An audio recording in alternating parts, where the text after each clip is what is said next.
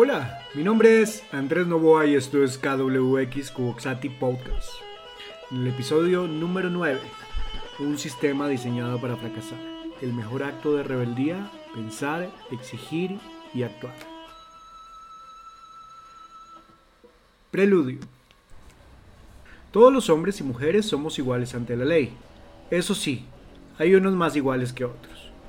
Es una frase con la que quiero empezar y es que el sistema en el que estamos definitivamente está diseñado para que fracasemos, para que nuestras decisiones estén basadas más en la necesidad que en la oportunidad y por supuesto que en la felicidad, donde unos parten en esta vida con una ventaja significativa por encima de otros, por lo que el sistema les da, sea por un apellido o por alguna cuenta bancaria o por alguna posición. Los ricos cada vez son más ricos, mientras los que nacen en condiciones de pobreza no cuentan con mayores oportunidades para intentar salir de allí. La lógica propuesta por el sistema tal vez la podemos llamar una antilógica, vista desde el sentido común, que a la vez es el menos común de todos los sentidos. El poder como parte fundamental del sistema se basa en imponerse unos por encima de otros, en establecer estereotipos y estructuras de dominio, además de incorporar herramientas para los que se han hecho del poder sigan estableciendo los parámetros del fracaso. Cada ley justa debe ser cambiada. Debe contener en sí misma esa letra pequeña que condiciona todo. Este episodio es un pequeño análisis de este sistema al fracaso. Las zonas de confort que construye para que la gente esté bajo control y la experiencia que acumula para derrumbar experiencias y objetivos personales y convertirlos en expectativas y objetivos no propios, sino del sistema. Puntos de fuga. Cuando empecé a pensar en este tema, lo primero que se me vino a la cabeza fue el libro de Kafka, El proceso. La historia de una persona que termina implicada en un proceso judicial que se va creciendo más de lo que uno cree y a medida que la burocracia y los intereses de algunos van enredando la madeja de tal manera hasta que uno no sabe qué carajos pasó en realidad. Ese es nuestro sistema, el laberinto de múltiples bifurcaciones que lo único que nos permite es recorrerlo y esperar a ver qué pasa, porque eso sí, siempre nos sorprende. El tema por lo general es que los laberintos se resuelven, pero acá todo puede ser posible. Todo lo inimaginable ingresa en el espacio sistémico del fracaso anunciado. No todos somos iguales, y al sistema y a todos los poderosos les interesa ir agotando nuestras esperanzas y posibilidades hasta el punto de que nos conformemos con lo que hay. Eso es lo que hay. Y es que no todos iniciamos esta carrera de la vida con las mismas oportunidades. Una persona por un apellido o relaciones de poder siempre tendrá el camino ya realizado y avanzado. Una palanca, millones de oportunidades. Una llamada puede resolver cualquier cosa mientras que una persona de clase medio baja tendrá que partir en desigualdad de opciones. Partamos primero de aquellos que no tienen el dinero ni el abolengo. Desde el punto de vista de la vida, deben trabajar día a día para sobrevivir. Deben pasar por millones de pruebas y son estereotipados como malos, a veces sin serlo, y a veces obligados a asumirlo. Fuerte. Miremos el caso del acceso a las oportunidades. Son muy pocas personas con acceso a rutas fáciles para conseguir lo que quieren dentro del sistema. Y otras que lo logran saltando todos los obstáculos y realizando proyectos que salen adelante y se convierten en rentables. Estos son, a fin de cuentas, una gran minoría.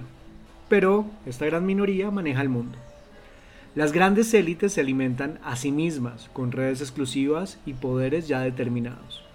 No importan los méritos, no importa la preparación o la idoneidad. Las posiciones de poder en la mayoría de oportunidades pertenecen por herencia o por conexiones, o no se les hace raro la cantidad de pelotudos que hacen parte de un gobierno o de una empresa, ocupando altos cargos sin tener la menor idea de lo que hacen. Solamente son amigos de alguien que los colocó ahí. Reconozco una gran cantidad de personas de mierda con muchas oportunidades y mucho poder. Y por el contrario, conozco a muchas personas preparadas con puestos de mierda.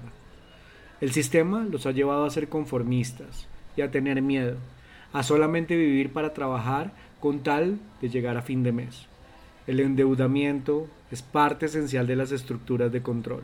Los objetos de deseo se bombardean constantemente a través de la publicidad. La desinformación presentada por los medios hace parte de nuestro día a día. Y los discursos hegemónicos instauran conceptos contradictorios difíciles de digerir, pero al fin de cuentas aceptados sin ninguna discusión. A veces me pongo a pensar de una manera cruda el acceso a oportunidades que tienen las personas que se encuentran catalogadas en la pobreza la lucha del día a día, estudiar en medio de la precariedad para tratar de graduarse, para acceder a algún empleo que al fin de cuentas no le da mayor cosa que un salario mínimo. Y ya entrando allí son pocas las oportunidades de crecer. No quiero demeritar ningún trabajo, pero todos merecemos oportunidades, algo mejor, no tener que ser conformistas. Y esto me rompe los huevos en realidad. Por eso es que muchos jóvenes, viendo cómo sus padres se han matado toda la vida por darles las pocas oportunidades que tienen, quieren romper con esas prácticas y lo intentan de maneras distintas. Algunos deciden estudiar para tratar de ser alguien mejor y hacer algo mejor. Algunos otros lo intentan y terminan fracasando y al final siguen el camino de sus padres.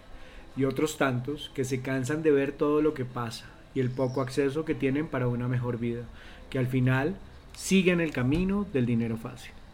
Es muy sencillo juzgar, porque el sistema mismo, dentro de sus parámetros y estereotipos, impone juicios de valor constante, asignando palabras que no dan el beneficio de la duda, pero que nunca se ponen a pensar en la raíz del problema. ¿Por qué las personas buscan otras oportunidades distintas al dinero fácil, o la violencia, o el delito en las clases bajas? El sistema lleva a muchos a tomar esas decisiones, pero al sistema no le interesa buscar soluciones a esas problemáticas ya que ellas son las que los mantienen.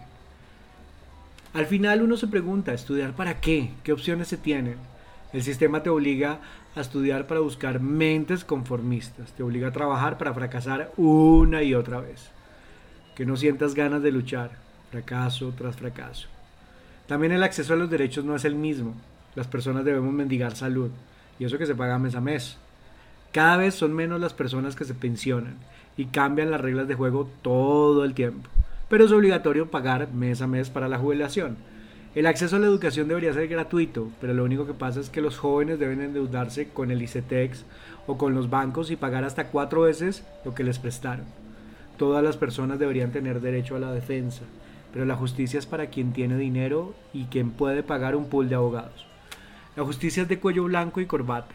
Los abogados son expertos en defender a los poderosos, que pueden hacer lo que quieran sin ser condenados, aplazando decisiones, comprando jueces o fiscales, o como pasa en nuestro país, traficando con testigos. Pero ¿cuántos inocentes hay en las cárceles porque nunca tuvieron el acceso al derecho a la defensa?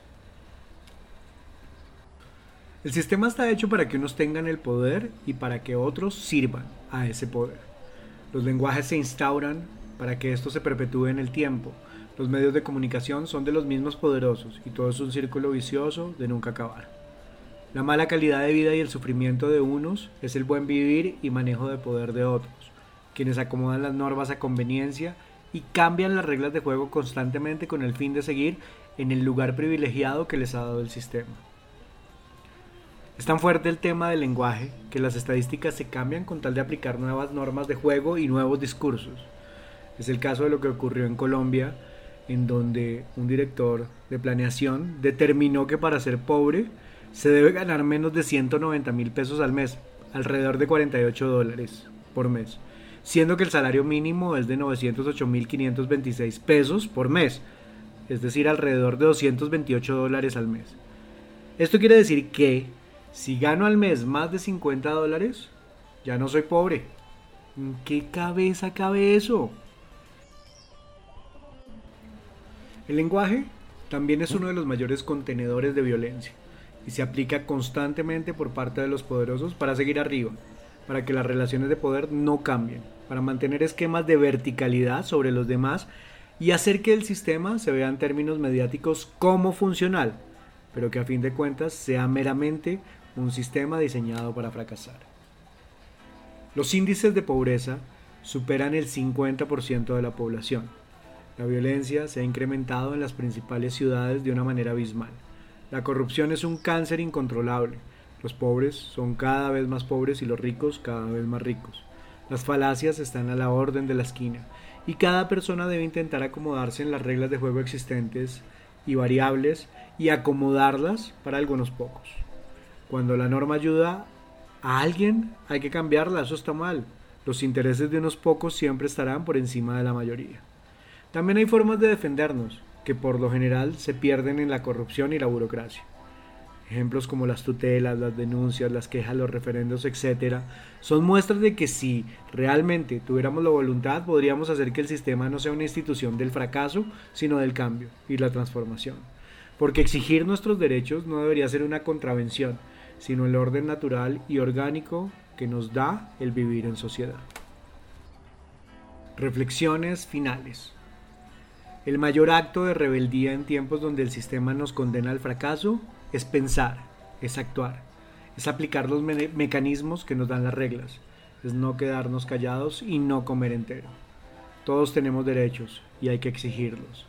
Si lo tratan de rebelde o de izquierda por exigir lo que por derecho tenemos, está al frente de un ignorante.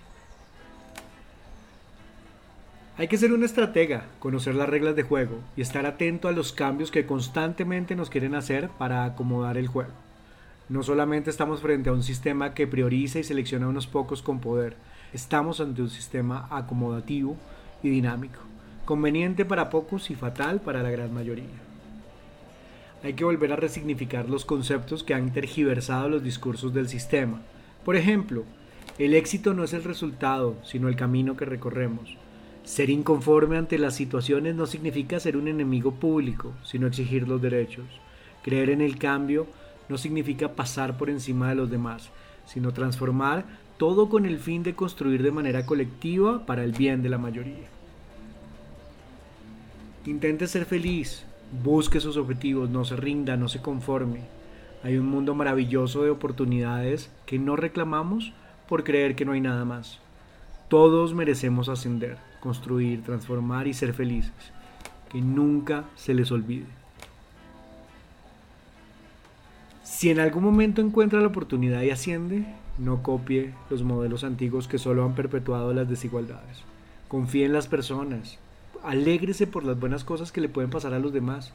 Sepa gestionar talentos. Siéntase orgulloso si alguien asciende también. No sea una mala persona. Sea un buen jefe. Escuche a los demás. Escuche a su entorno no se parezca al perpetrador del sistema que nos condena al fracaso. El cambio comienza con uno. Esfuércese por lo que quiere, por lo que sueña. Persiga siempre sus objetivos. Llegará el momento. No se dejen embaucar con las noticias, con las zonas de confort, con el entretenimiento que solo distraen de lo que es verdaderamente importante. Usted debe ser la prioridad si quiere avanzar y no caer en ese sistema que propone el fracaso. Hay que romper el sistema, no dejando que nos meta en las zonas de confort, que nos conllevan a perder la esperanza y a no querer luchar. Lo puede lograr. Yo por lo menos creo en usted. Con esto, acabamos este episodio de KWX Kuboxati Podcast. No se olvide de sus sueños, de sus metas, no se olvide jamás de su vida. El fracaso es un tema que el sistema le quiere imponer, pero lo podemos contrarrestar entendiendo quiénes somos y cómo nos queremos proyectar. Por favor, síganme en arroba camalón enojado en Instagram, en arroba Andrés en Facebook o escríbanme a través de la plataforma de Pop Nation. También si quiere escribirme a través del correo camaleonenojado arroba gmail.com. Nos encontramos pronto. Buena energía para todos.